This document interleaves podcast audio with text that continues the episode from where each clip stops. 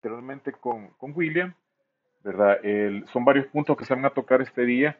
la sesión es de, de 6 y 30 a 8 de la noche. ¿verdad? Eh, cualquier pregunta, pues bienvenida. Este, gracias Raquel por estar con nosotros. William, pues muy amable siempre, ¿verdad? apoyándonos. Eh, si quieren en algún momento hacer alguna consulta, solo levantan la mano y se activa eh, para que yo pueda subirlos a la palestra, por así decirlo, porque se llama aquí en LinkedIn, y poder este, hablar. la, la temática que, que vamos, a, vamos a exponer esta, este día pues, es una temática que está bastante en boga desde hace muchos años y más aquí en el país, en El Salvador, porque eh, ya tenemos una ley, ¿verdad? Tenemos una ley que, que se aprobó, la ley de, de, Bitcoin, y pues muchas personas, y no solo jóvenes, ¿verdad? Sino también muchas personas de, varias edades, se han eh, introducido en, este, en esta en temática que es bastante amplia, compleja, y mi intención real pues es tratar de, de explicarla eh, de una forma desde mi experiencia, ¿verdad? Porque yo sí eh, he estado eh, en esta situación, ¿verdad? De, de invertir un poco en, en, esto de criptomonedas y pues yo tengo de primera mano las, los, los pros y los contras, ¿verdad? y eso, eso es la idea. Aquí no, no es mi intención vender una idea, apoyar una idea o luchar por una idea, sino que hablar ¿verdad? Franco, ¿verdad? Lo más transparente posible, a manera de que cada quien decida, ¿verdad? Qué es lo que va a hacer en, su momento, ¿verdad? Entonces, los puntos que vamos a tocar y que yo había colocado dentro del evento son breve historia y desarrollo de las criptomonedas, para una idea, ¿verdad? De dónde, de dónde viene, las noticias más relevantes del mundo cripto, eh, ya sean las buenas y las malas, ¿verdad? En un pequeño resumen. Eh, otra, tendré el perfil necesario para ingresar al mundo de las criptomonedas. Ya vamos a ver por qué. ¿Cómo puedo invertir en estas criptomonedas? El uso de los exchange, los exchange son em, más o menos como un intermediario, ¿verdad? Para compra, ¿verdad? O, intercambio de criptomonedas. Ya vamos a ver cuáles son, ¿verdad? Voy a mencionar algunos, algunos nombres que son los, como los, más eh, grandes a nivel de transacciones, porque así se, así se catalogan, ¿verdad? A nivel de transaccional. Eh, y hay eh, varios que son que, se han oído mucho durante muchos años, eh, que es el trading, el staking, y yo le puse holdear, ¿verdad? Que es una palabra que sí se puede ocupar de varias formas, como holding, o incluso como en su momento se hizo, ¿verdad? Y quedó esa, esa palabra de, mal escrita de un, de un fanático de, las criptomonedas, en el cual puso en unos tweets, me parece, en lugar de poner hold, puso hodl, ¿verdad? Eh, con la D antes, entonces eh, ha quedado en esa, en el mundo cripto, ¿verdad? Ha quedado eh, como una palabra que se utiliza, aunque está mal escrita, pues todos entienden qué, qué, significa. voy, a, voy a mencionar esas tres que no son las únicas, pero son las que más se utilizan. Consejos sobre qué aplicaciones usar para mantenerse al día, porque aquí, en la parte de, de, de criptomonedas, no solamente es de conocer los análisis técnicos, sino que también tenemos que conocer cuáles son las plataformas que nos pueden dar información que esa información, muchas gracias Martina, gracias por, por eh, participar, yo sé que es muy noche allá en Uruguay, ¿verdad? Pero te agradezco mucho el estar con nosotros. Si en algún momento, ya que aprovechando que, que está William, Raquel también y Martina, si alguien quiere hablar, solo eh, levanta la mano en la, en la, parte donde dice reaccionar, yo le puedo habilitar el micrófono en su momento, ¿verdad? Es la única manera que se, que se puede habilitar la forma de, de, de, que ustedes, eh, yo los subo, ¿verdad? A la palestra, por así decirlo, y pueden, eh, yo les, les, puedo activar solamente con, levantar la mano. Ok, entonces eh, mencionaba que eh, cuáles son las aplicaciones que se pueden usar para mantenerse al día con las noticias de criptomonedas. Eso es bueno, porque cualquier noticia macroeconómica u otro tipo de noticias puede impactar en el precio de las criptomonedas. Por ejemplo, la Reserva Federal de Estados Unidos, que es la entidad que supervisa las tasas de, de referencia en el mercado estadounidense y más últimamente con la con la inflación, pues ellos también tienen eh, una forma de, impactar en, esta, en estas eh, criptomonedas, en, este mercado, ¿verdad? De hecho, lo hizo eh, con, parte de lo que se llevó a la quiebra a, un par de bancos, ¿verdad? Que yo he escrito un poco acerca de, eso. Uno de ellos, Silicon Valley Bank, que, que tenía bastante dinero de muchas start, startups, ¿verdad? O muchos también eh, eh, muchas empresas de tecnología que tenían una masa de dinero inmensamente grande, pero al comenzar a subir las tasas de interés, pues, pues ya ellos mejor prefirieron ocupar ese efectivo. Y, el banco también en, su momento eh, invirtió en letras del tesoro que al final pues iban perdiendo su valor porque estaban, eh, la Reserva Federal estaba aumentando las tasas. Eh, también puedo obtener ganancias con las criptomonedas, adelantándome, ¿verdad? Claro, tenemos que ver cómo, ¿verdad? Y no solamente es la situación de que yo solo voy a ganar. Si solo fuera de, de, de comprar criptomonedas y ganar dinero, yo creo que nadie trabajara, ¿verdad? Creo que todos estarían desde su casa, desde su teléfono, desde su tablet, desde su, laptop o cualquier medio, de cualquier dispositivo, haciendo operaciones si, si, todo el mundo ganara, ¿verdad? Y no es así. Eh, esto tiene un trasfondo parecido a lo que es la compra y venta de acciones, ¿verdad? Eh, solo que las acciones sí están respaldadas por, por empresas, eh, pueden ser acciones de Apple, pueden ser acciones de, de Microsoft, ¿verdad? De Amazon, Tesla, etcétera, ¿no? Eh, pues sí está respaldada, ¿verdad? Por una, por una eh, empresa. En cambio, las criptomonedas, pues no hay ningún respaldo a, menos que sea un proyecto. Eso voy a, voy a hablar un poco cuando hable de los de las aplicaciones para mantenernos al día, ¿verdad? Hay ciertas aplicaciones que me gustan mucho porque tienen una información bastante completa. Eh, ¿Puedo perder mi dinero o recuperar mi inversión inicial? Pues a veces sí, a veces no. Ya vamos a tocar un, un caso de una de un proyecto de, criptomonedas que muy bueno y, eh, tenía una buena pinta, como decimos a nivel latinoamericano, pero al final, eh, bueno, hasta la persona que lideraba ese proyecto, que se llama Kudon, Duon, de, de, origen surcoreano, pues ya lo acaban de, de atrapar, ¿verdad? la policía, la Interpol, ¿verdad? que estaba, estaba, decía que no, pero estaba huyendo, estaba en un país balcánico. Eh, también otra, las conclusiones, ¿verdad? ¿Cuáles son? La vamos a, podemos sacarla en conjunto de todo lo que yo eh, voy a hablar para que cada uno tome sus, sus consideraciones, ¿verdad? Entonces, comenzamos. La breve historia de las criptomonedas, pues bueno, allá por el año 2008, aproximadamente, estamos hablando ya de, ya de 15 años, ¿verdad? Alguien, una persona o un grupo de personas, ¿verdad? Con un famoso nombre, Satoshi Nakamoto, porque nadie sabe si es una persona o son varias. Eh, probablemente no sea su nombre real, es lo más seguro.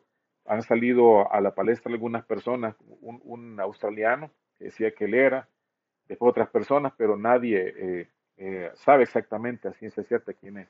Él publicó un documento en ese año llamado Bitcoin a Peer-to-Peer Electronic Cash System, algo así como un sistema de efectivo electrónico, ¿verdad? De, de, de par a par o ¿verdad? O de compañero a compañero, ahí depende mucho el, tipo de, traducción que le, que le, hagamos, ¿verdad?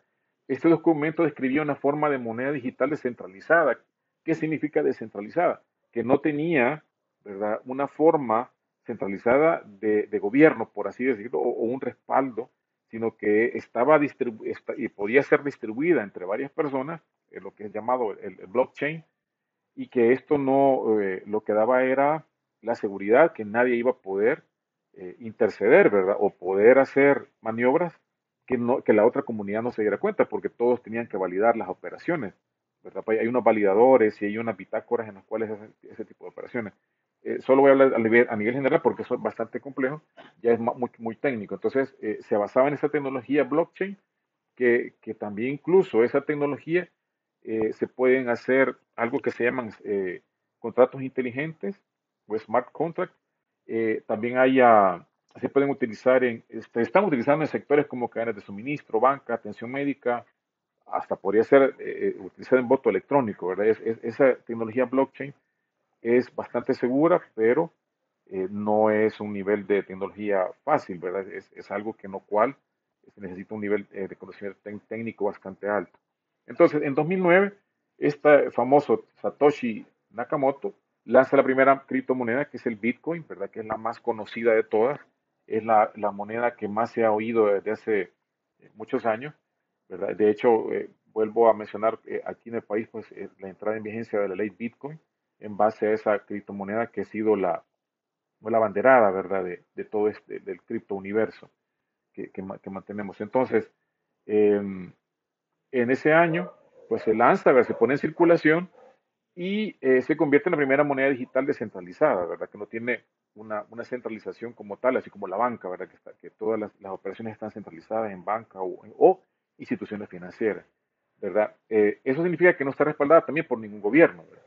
Entonces, desde ese, desde ese momento, ¿verdad? Se crearon miles de, de criptomonedas diferentes.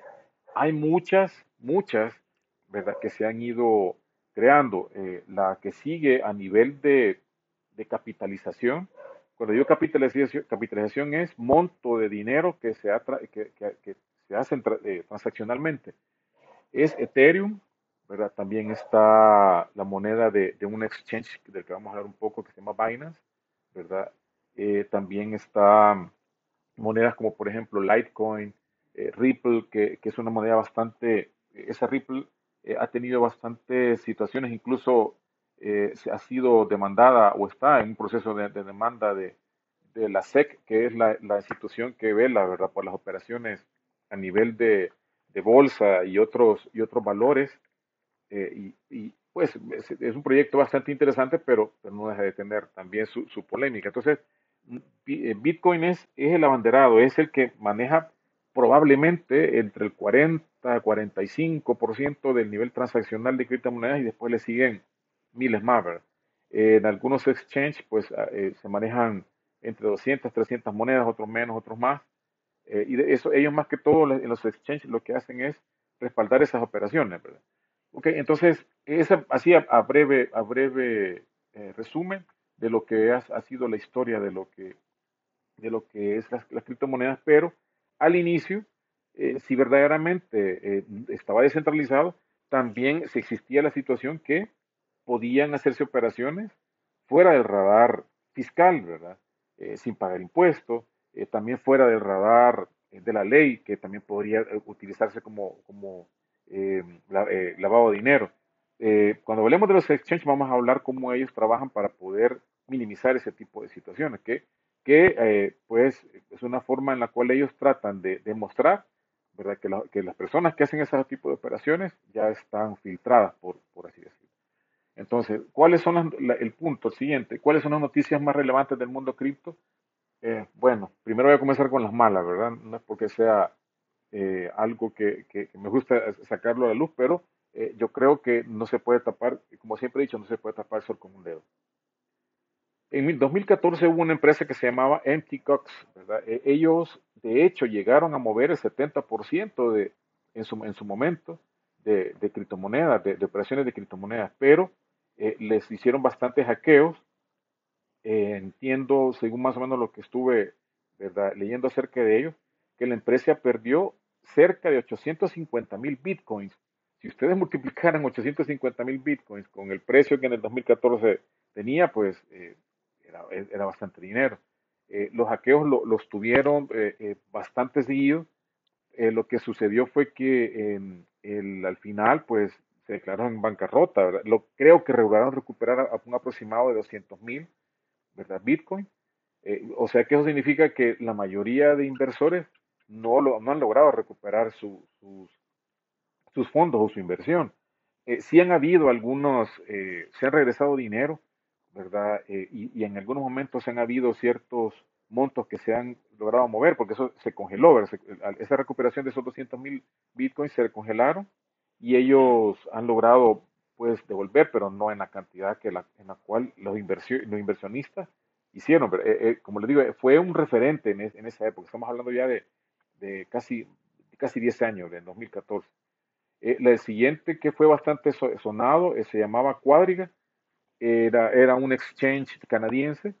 Lo que pasó, incluso estuve viendo un documental en, en Netflix ahí lo que sucedió fue que el, el CEO, ¿verdad? O el CEO, eh, Gerald Cotten, se, eh, se, llamaba porque él falleció, estaba en, en la India, se supone que, que, fue una, una enfermedad, eh, complicaciones de una enfermedad, y pero ahí pues está la, la situación de, de, si verdaderamente sucedió eh, la forma en la cual se, se llevaron a cabo los acontecimientos, pero ¿cuál fue el problema más grande aquí?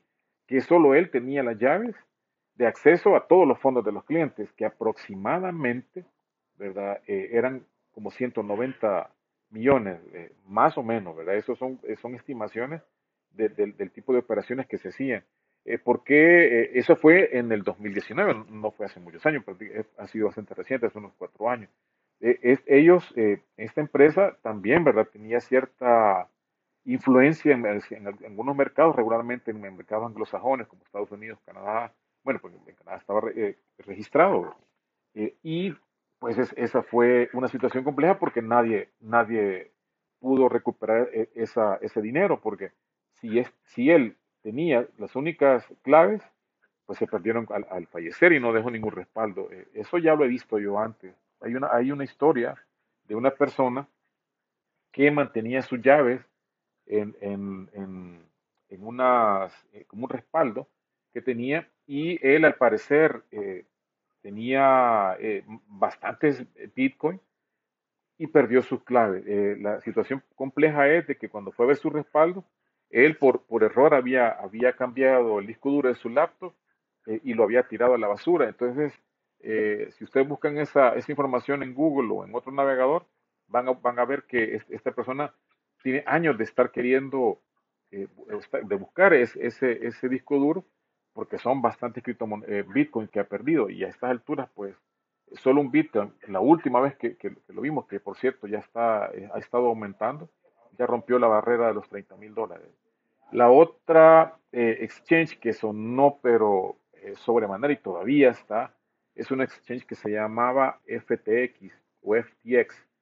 la persona que lo comandaba se llama Sam Backman Fried, ¿verdad? es, en, un español sería como banquero frito, ¿verdad? Un poco eh, el, apellido, si lo quiere, aunque yo sé que no se puede, no se traduce, ¿verdad? Pero eso siempre eh, dentro de, la, de la comunidad, pues eh, hubieron bastantes personas que, que decían, bueno, es un banquero, ¿verdad? De, pero realmente era un joven que, que incluso estuvo en, en los radares de, de, de, ser una de las personas que revolucionó el, el mercado cripto y tuvo bastante audiencia.